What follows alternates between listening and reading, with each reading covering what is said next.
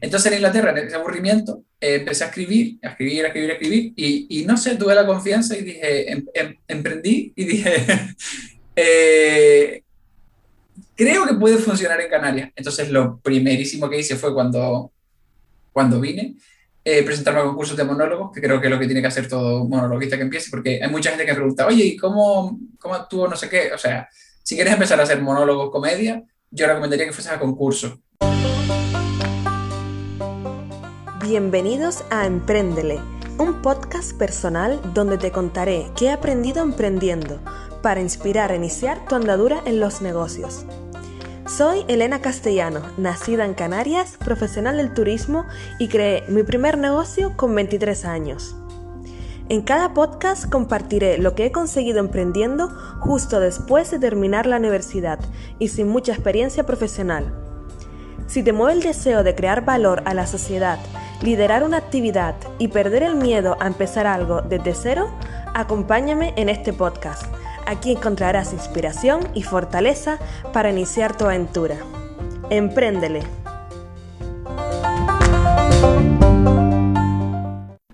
Empréndele. Bienvenidos a un nuevo episodio del podcast Empréndele. Estoy contenta, emocionada como siempre. Me repito un montón, pero es que siempre tengo a entrevistadores, bueno, entrevistados, personas súper inspiradoras para mí que quiero que estén aquí acompañándome y que cuenten su historia.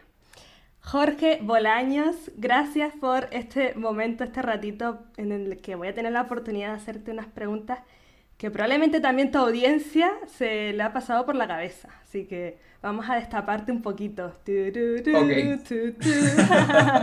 Hecho. Jorge Bolaños es cómico, imitador de voces y buena gente, así se define él en Instagram. Se dedica profesionalmente a sacarnos carcajadas con los vídeos de situaciones cotidianas y con mucha exageración. ¿Cuándo descubrió que quería trabajar como humorista?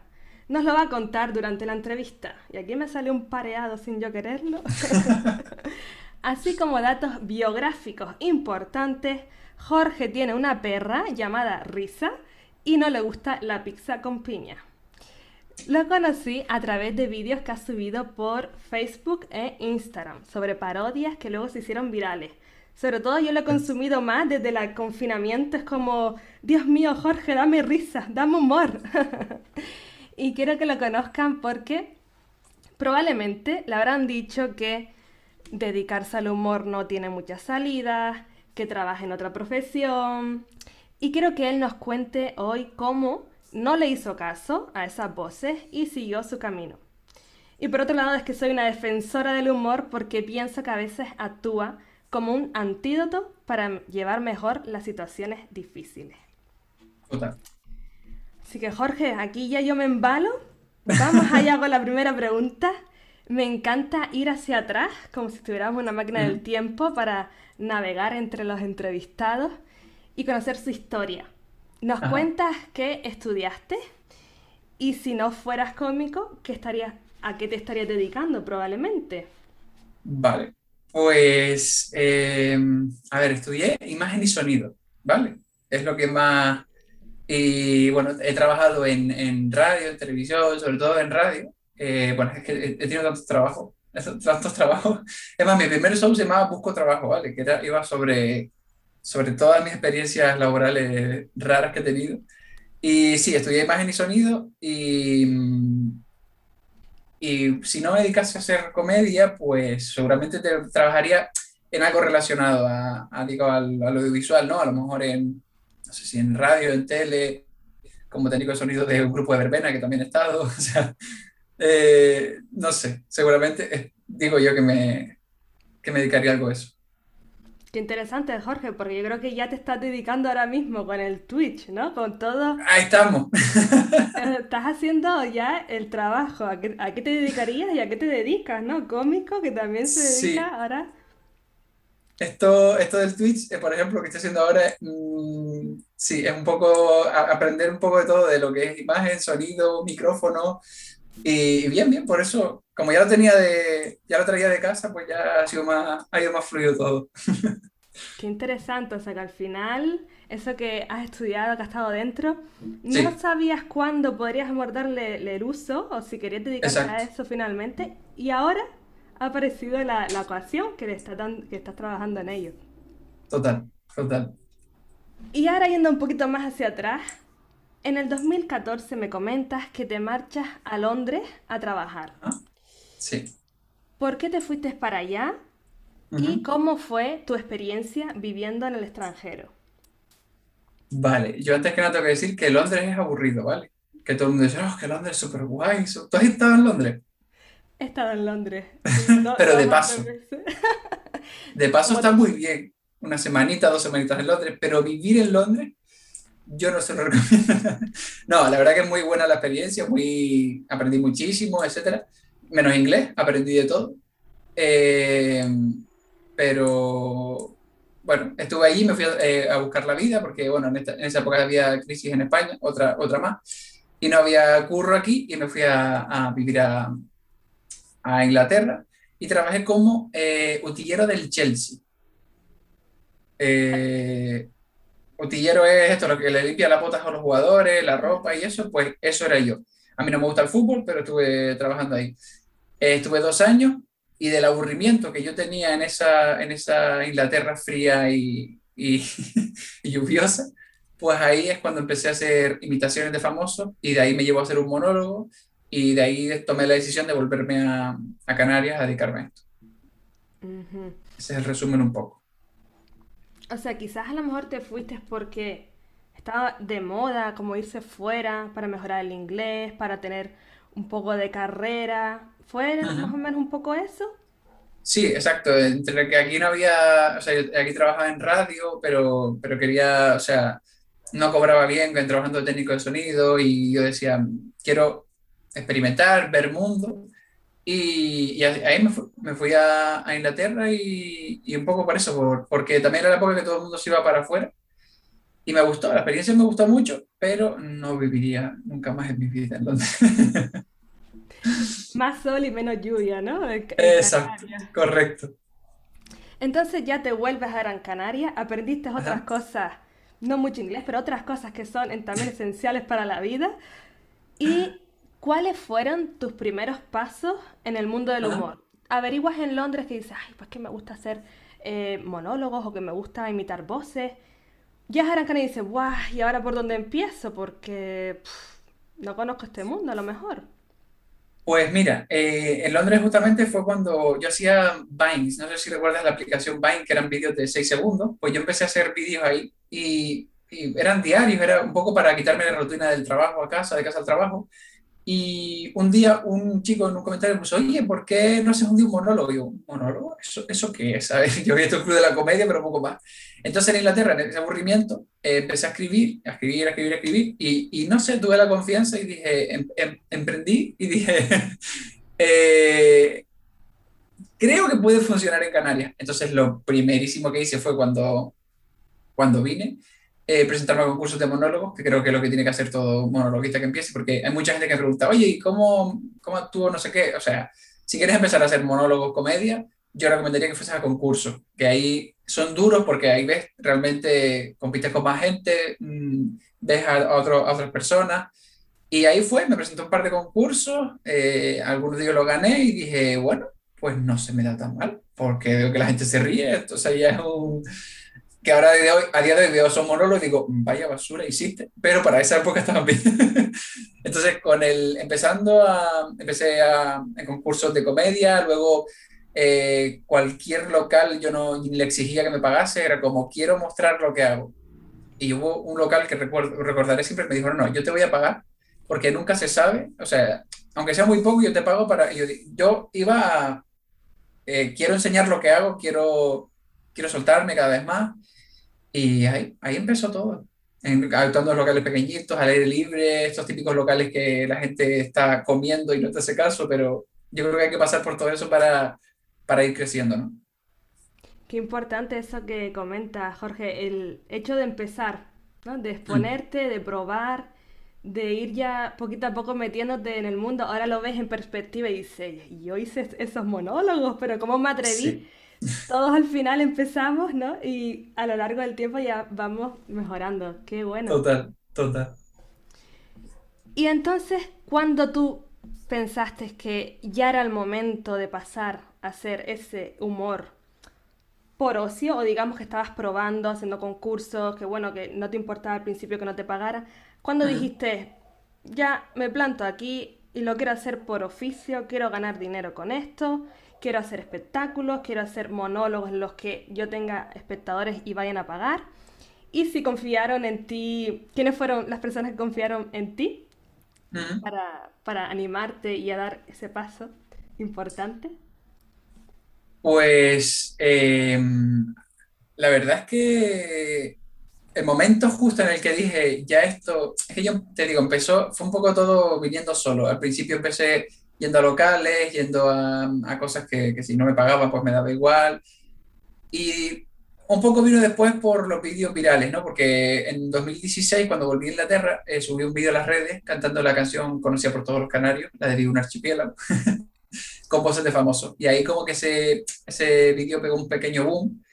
Y ahí la cosa fue un poco más eh, fácil, digamos, ¿no? Ya, ya llamaban más, no, como para dedicarme solo a eso, pero ya las actuaciones iban saliendo. Y pues no sé, seguía trabajando en otras cosas y dedicaba, cuando podía, ser monólogo. Y no sé, fue un poco oyendo todo, hablando con locales y cada vez más, hasta el momento que yo me di cuenta que digo, mira, tengo más actuaciones que, o gano más actuando que dedicándome a lo que me dedico, que te digo, yo trabajo de todo. Y gracias un poco a eso, a los vídeos, a que cada vez se me conocía más, a cada vez que se me llamaba más. Y fue progresivo, ¿no? Hasta cuando dije, me voy a hacer autónomo. Y venga, a tope ya. Y así llevo, pues, eh, dedicándome totalmente a esto. O sea, llevo haciendo monólogos como cinco años, pero profesionalmente no sé si llegará a tres, tres años o así. Y, y súper contento, la verdad. Qué bien, Jorge. O sea, que dos años, digamos, como probando, también combinándolo con otros trabajos que, que tenías para ganarte la vida, como como también haciéndote tu propia carrera, ¿no? Tus propios estudios. Exacto. Estudios, el título de humorista, como quien dice, ¿no? Pero es ir haciendo, ir mostrándote. Sí, en ese proceso, por ejemplo, también fue que creé mi, que ahora lo miro y digo, vaya curro, creé, o sea, busqué un teatro, eh, creé un show, eh, el sonido, todo lo hice yo, eh, para yo, yo quería actuar en un teatro con mi show, se consiguió de aquella manera y, y, bien, yo quería actuar, es que no quería otra cosa, ¿sabes? No... Y bien, súper bien. ¿Y en qué teatro fue? Fue en el Víctor Jara de vecindario, en, un, en, una sala pequeña que tienen ahí, que se llama la Sala Bolaños, y dije, esto es para mí, esto es para mí, sí o sí. y súper bien, ¿no? Fue más bien familia, porque claro, para apoyar la causa, pero ahí me solté y dije, bueno, pues soy capaz de hacer un show entero con, con técnicos, con esto y lo otro, sin productora ni nada, lo hice absolutamente solo y fue bien, fue bien la verdad. Qué interesante, qué bueno que, que, al final el nombre te llamara a decir, este es mi lugar, aquí voy a empezar, está mi familia, está mi gente, pero así también yo me voy armando un poquito de confianza, más altura y voy llegando a, a, más personas. Total, total. Y ha llegado, Jorge, a un punto en el que tu carrera profesional como cómico, en la que quizás te das cuenta en algún momentos puntuales en la que necesitas ya gestionar tu agenda o llevar los trámites burocráticos como autónomo. ¿Encontraste a un manager tú o te encontraron a ti? ¿Tienes ayuda o no tienes manager? El manager es Jorge Bolaños. Mira, el... lo de los managers y la productora es un show que yo sacaré aparte algún día hablando solo de productoras y de cosas. Pues mira, justo ahora que me haces esta entrevista estoy en un, en un cambio en mi vida eh, porque, bueno, lo de las productoras es, es una movida. Eh, he estado con una productora y, bueno, pues no ha funcionado del todo lo que buscábamos las dos partes. Y ahora justo estoy cambiando a otra productora, que parece que va todo mejor. Pero antes de la anterior que tuve, he tenido otras que... Es que lo de las productoras es un mundo, no sabría por dónde empezar. Pero sí, eh, en el principio se supone que te buscan a ti, pero más bien buscas tú. Yo, por ejemplo, a día de hoy prefiero buscar y elegir y decir, eh, quiero esto, esto, esto, porque que te vengan. A mí la, anterior me vino y me dijo, oye, queremos contigo, tal, pero, pero no. no. eso de que te vienen a, oye, te tocan en la puerta de casa, no, no suele pasar mucho tampoco. Y ahora prefieres tú contactar a, sí. a un manager. Y tener un poco más de libertad a mí. Me gusta eso. No, estar porque hay contratos de exclusividad, que, no, que esto no lo puedes hacer, esto, lo otro, y, no. No, no, es, no me gusta moverme de esa manera. Pero bueno, sirve también para aprender, ¿no? Y, avanzar de otra manera ahora. O sea, estoy mucho más seguro en, los pasos que doy en mi carrera.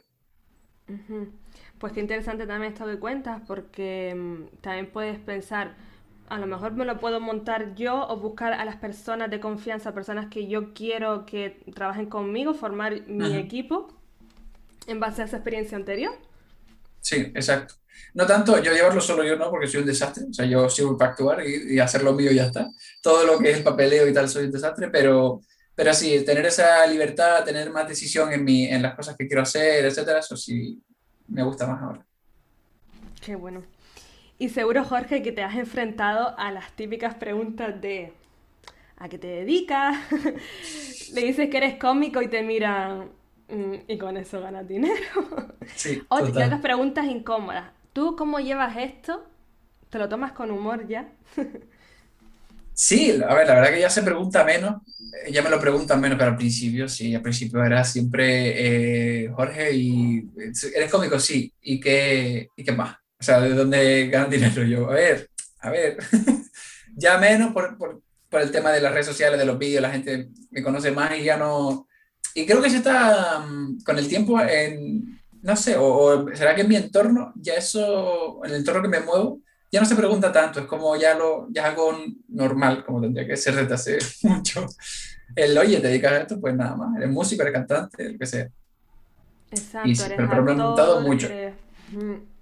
Sobre todo una de las que más me preguntado es mi madre. Mi madre, por ejemplo, me dice, ah, qué bien lo de lo, la, antes, lo de la comedia, pero ¿y cuándo te buscas un trabajo de verdad? Un trabajo de verdad, esa es la frase. Pero, trabajo de verdad. De verdad. Y yo, claro, ¿y qué pensará ella que es un trabajo de verdad? Exacto, y más en estos tiempos, dime tú ahora mismo que es un trabajo de verdad, ¿no? Porque, pero bueno, ya con el tiempo ella está, ellos también lo ven de otra manera, ¿no? Sí, yo creo que al principio, en general, estamos un poco incrédulos, pensando, a mm. ver por dónde qué tiro, por dónde va, no sé, yo, también un poco la preocupación que, que tienen nuestros familiares o que tienen Obviamente imagínate tú siendo madre y que te diga tu hijo en Inglaterra con un trabajo fijo, oye, que me vuelvo a Canarias a hacer monólogo, cuando en esa época tampoco estaba tan de moda. Y tu madre, bueno, a ver, vale, pero... y tu madre, Jorge, ¿no te lo quieres pensar? no te lo quieres pensar un poquito. Y yo, llevo un año pensando, pero sí, sí. La verdad que tiene que ser para, para la familia un poco raro. Pues qué importante y valiente es eso de decir, yo sigo mi intuición, a mí me dice ya que la etapa de Londres la tengo que cerrar, yo tengo que tirar por este camino y tengo que mostrarme, y tengo que dar todo lo de mí, porque seguro que también te habrán dicho, ay Jorge, cuéntame un chiste, ¿no? O te habrán dicho, e-, eras el gracioso de la clase, o eras el que te el humor. No, el gracioso de la clase no era, era, más bien apagado, pero eh, cuando ya, o sea, ya llegando a maestro sí me han dicho en reuniones, amigos, ¿eh? eh oye, hazme, hazme un monólogo, cuéntame un chiste. Y yo a mi amigo que es cirujano le digo, ah, pues opérame a alguien. Aquí encima de la mesa, venga, ya que estamos demostrando lo que hacemos en nuestro trabajo. Pero sí, suelen decirlo, suelen decirlo. Total. Es verdad, es verdad. aquí saca más monólogos para tu Total, también, también me sirve para eso. Qué bueno. Y es que los vídeos a ti te ayudan para ser más conocido. Pero es que verdaderamente donde te gusta actuar y te ganas la vida es con los espectáculos y monólogos en directo. Como por ejemplo el último que se titula Ya te llamaremos. ¿De qué se trata este espectáculo? Y si tienes pues ya te llamaremos. Sí, sí, sí, no, ya te llamaremos un poco lo que te contaba antes, la experiencia de, de distintos trabajos y la, la, la, palabra esa tanto que se usa en casting y en la vida en general de, bueno, sí, pero ya te llamaremos. Eh, y explicando, y explico también mi vida, ¿no? Eh, lo he ido adaptando a, después de la cuarentena, a la vida en pareja, a la vida con un perro. Eh, un poco hablo de mi vida, de quién soy yo, de, de, lo que me ha pasado en mi vida, de la experiencia que he tenido laboral, mm, de experiencia en Inglaterra, cuento anécdotas de Inglaterra, es un poco eso, es un poco yo y es un show en el que no me gusta, a mí no, me suelen gustar los monólogos de estar quieto, hablando todo el rato, a mí como espectador me aburre, entonces yo no quiero darle eso al público y mis shows son, hago monólogo, hago canto, bailo, toco la guitarra, improviso, pongo, eh, hago doblajes en directo de películas, quiero que sea una cosa que esté todo el rato, me gusta que sea dinámico y, la gente por ahora se lo está pasando bien, así que, qué guay. Bueno, que te vayan escribiendo por el Twitch que quienes están ido viendo en directo el espectáculo, que ellos comenten si es así de dinámico. Sí, sí, no, hay, hay gente que me ha ido a ver y hay gente que, que me va a ver próximamente, por ejemplo, en Tenerife, que, está, que ya, ya ellos darán su opinión, pero, pero bien, bien. Sí, sí, están aquí todos hablando. Qué bien. ¿Y de qué tienes ahora, estás preparando ahora nuevo espectáculo monólogo? ¿Qué estás, ¿En qué estás trabajando ahora mismo? Correcto, pues ahora estoy en un nuevo show, que no, no puedo decir el título todavía, pero el título mola mucho, está muy guay. Se le ocurrió a mi pareja, Laura. Y va sobre, bueno, ese sí va sobre, mm, va un poco sobre, mm, ¿cómo explicarlo? O sea, yo tengo 30 años ya, pero habla de el, la madurez y de lo que implica la madurez en mi vida y que ya no es como era antes y, y de mi vida, ¿no? Yo un poco contar lo que la gente ve en los vídeos eh, con, con Laura, con, con, mi perra, un poco contar mi vida desde dentro y desde lo que de verdad se ve en los vídeos una cosa y de por dentro es otra. Vale, es el... Dime, dime. Sí, como pasa, los vídeos que has, ido compartiendo durante los últimos años, como hacerlo ya en un show y, y resumirlo. Total.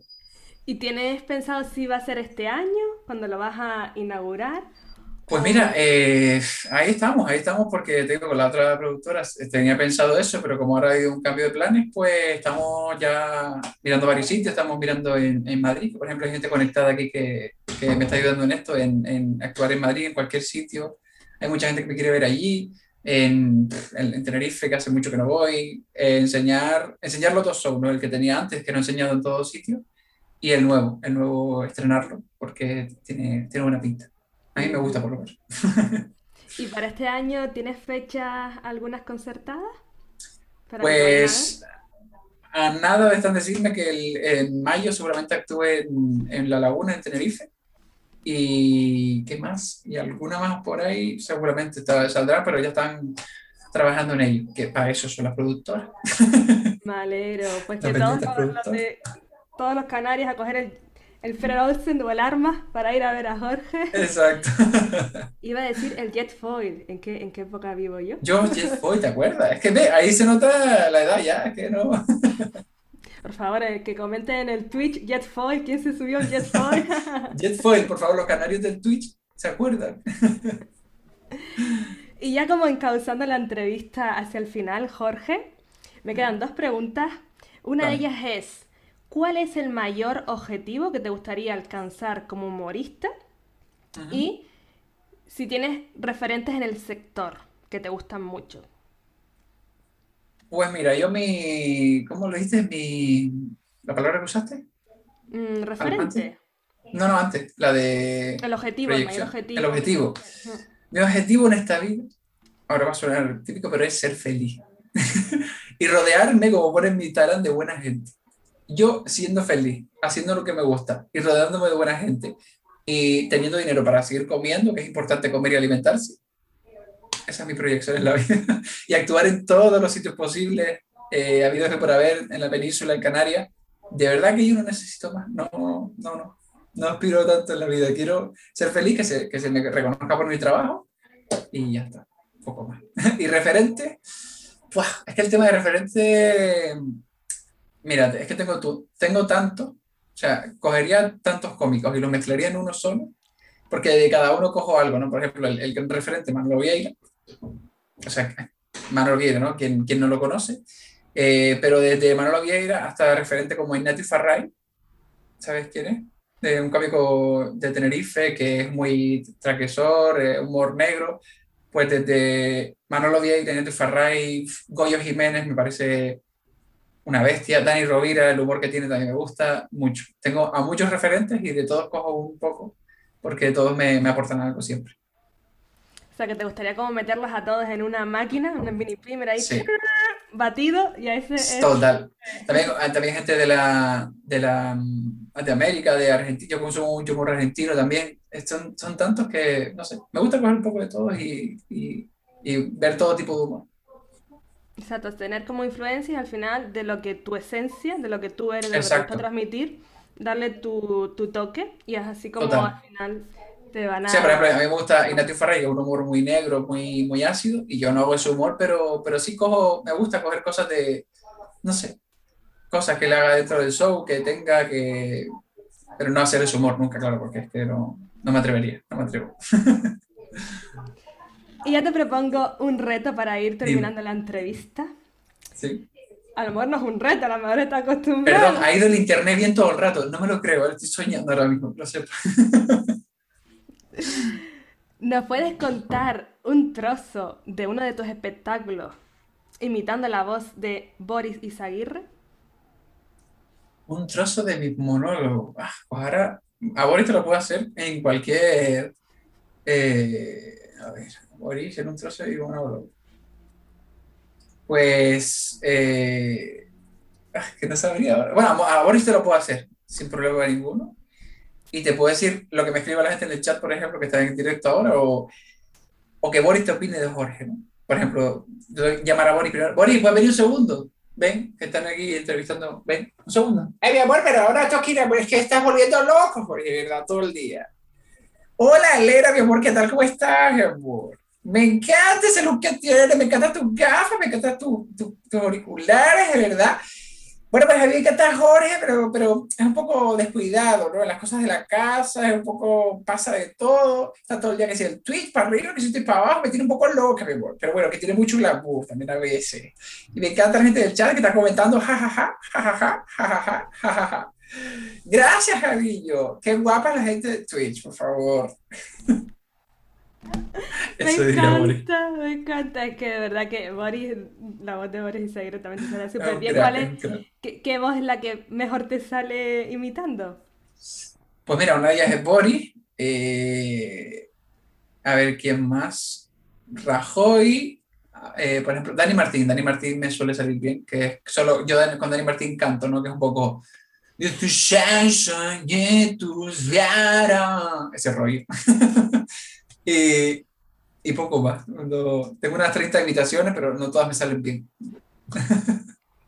Y que al final tienes ahí tus tres, tres o cuatro que te salen súper. Los top. Y otras que estás ahí practicando, porque supongo que lleva una práctica, una escucha, escucha, que yo a veces intento hacer acento gallego y no me sale. Es que no, yo Eso es ponerte a ellos, seguro que sale, si es que al final.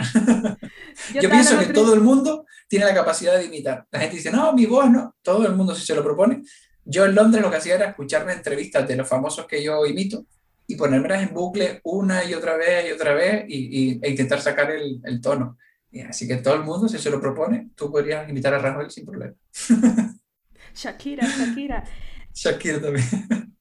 Ahora me acaba de surgir una pregunta que, que me acaba de decir que si todos no lo, si nos lo proponemos podemos sacar las voces. ¿Tú crees que también que a lo mejor si uno de nosotros estamos escuchándote o en el podcast o ahora en el directo en el Twitch, si realmente sentimos que tenemos esa alma humorista, como que sentimos que realmente queremos también mostrarnos ganando o no ganando dinero, mostrando esa alma humorística, ¿tú crees que, que sí, que todos podemos tener como esa facilidad para hacer buen humor, sacar...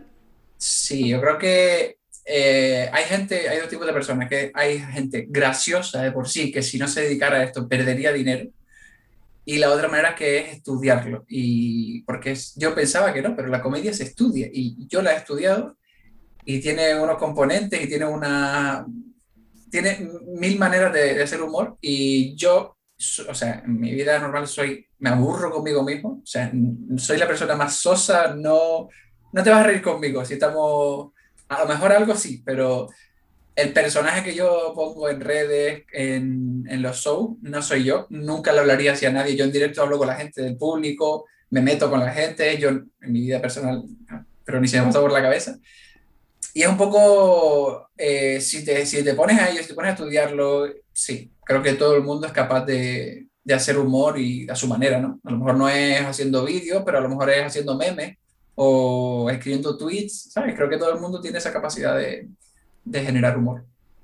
De sacarlo. Y encima, como hoy estamos grabando el Día Internacional del Libro, a lo mejor hay un libro para aprender a hacer cómics. Perdona, y San Jorge, cuidado. San Jorge, que es hoy, que me, llamo Jorge. Ah, San Jorge, ¿verdad? no, estaba entendiendo yo qué me estás diciendo. San Jordi. San, Jordi, felicitaciones. Gracias, gracias, gracias. Me enteré hace un rato, también te digo, ¿sabes? Que no. Te dio una rosa virtual ahí. Vale, gracias. Pues sí, total, día del libro. Día del libro. No sé si hay. Bueno, todos entonces les animamos a que hoy, amor, compren un libro de, de chistes de humor también. Sí, también. Yo le dije a Laura me compraron un libro, a mi pareja no, no me lo ha comprado. a ver si sale me compro un libro. Todavía día no sí, sí, libros de humor. Hay libros de, hay, hay, no hay muchos libros de humor, eh, pero está muy bien. Yo lo que me, lo que me he leído están, me gustan, me gustan mucho. Pues Jorge, muchísimas gracias por este tiempo maravilloso de, para conocerte, para saber que al final tú has hecho un montón de cosas y te estás dedicando ahora al humor, que te está dando a ti un montón de alegría, ¿no? Y estás yendo por tu camino que no es un camino de, rosas sin espinas, rosas con espinas. Total. Pero al final, ¿qué camino en la vida es fácil? ya, eso también es verdad. Así que podemos contactarte, Jorge, en Instagram, en Jorge Bola Cómico. Bola Cómico, sí, arroba Jorge Bola Cómico y en Facebook como Jorge Bolaño. Y en Twitch ahora también. Sí. Y me pueden seguir por la calle también, pero la denuncia te la vas a llevar, estoy seguro, si me sigues por la calle. Exacto, vamos a ver cómo le seguimos. Agradecer tu tiempo, Jorge, me lo he pasado muy bien. Seguiría aquí charlando. Esto para mí ha sido más como una charla que una entrevista. Así que espero verte en directo, que todavía no te he visto en directo actuar. Así que desde que estoy en Gran Canaria o en otra isla y me pille, hecho. tú estás, ahí estoy yo en el público. Así que gracias eh, por estar ahí. Y a seguir el podcast, otras entrevistas que hago a otros emprendedores que van a aprender, que van a inspirarse y a darle al empréndele, que yo suelo terminar, Jorge, las entrevistas con este grito de guerra, que es como, venga mi niño, dale ahí. Adelante, dale. Así que si te parece, terminamos los dos a la vez con el empréndele. Ah, venga, dale. A la de tres, tres, dos, uno. ¡Empréndele! quedó bien, quedó bien. Muchas gracias, Jorge, ha sido un placer. Nada, muchas gracias a ti, Elena. Gracias, hasta la próxima. Chaito.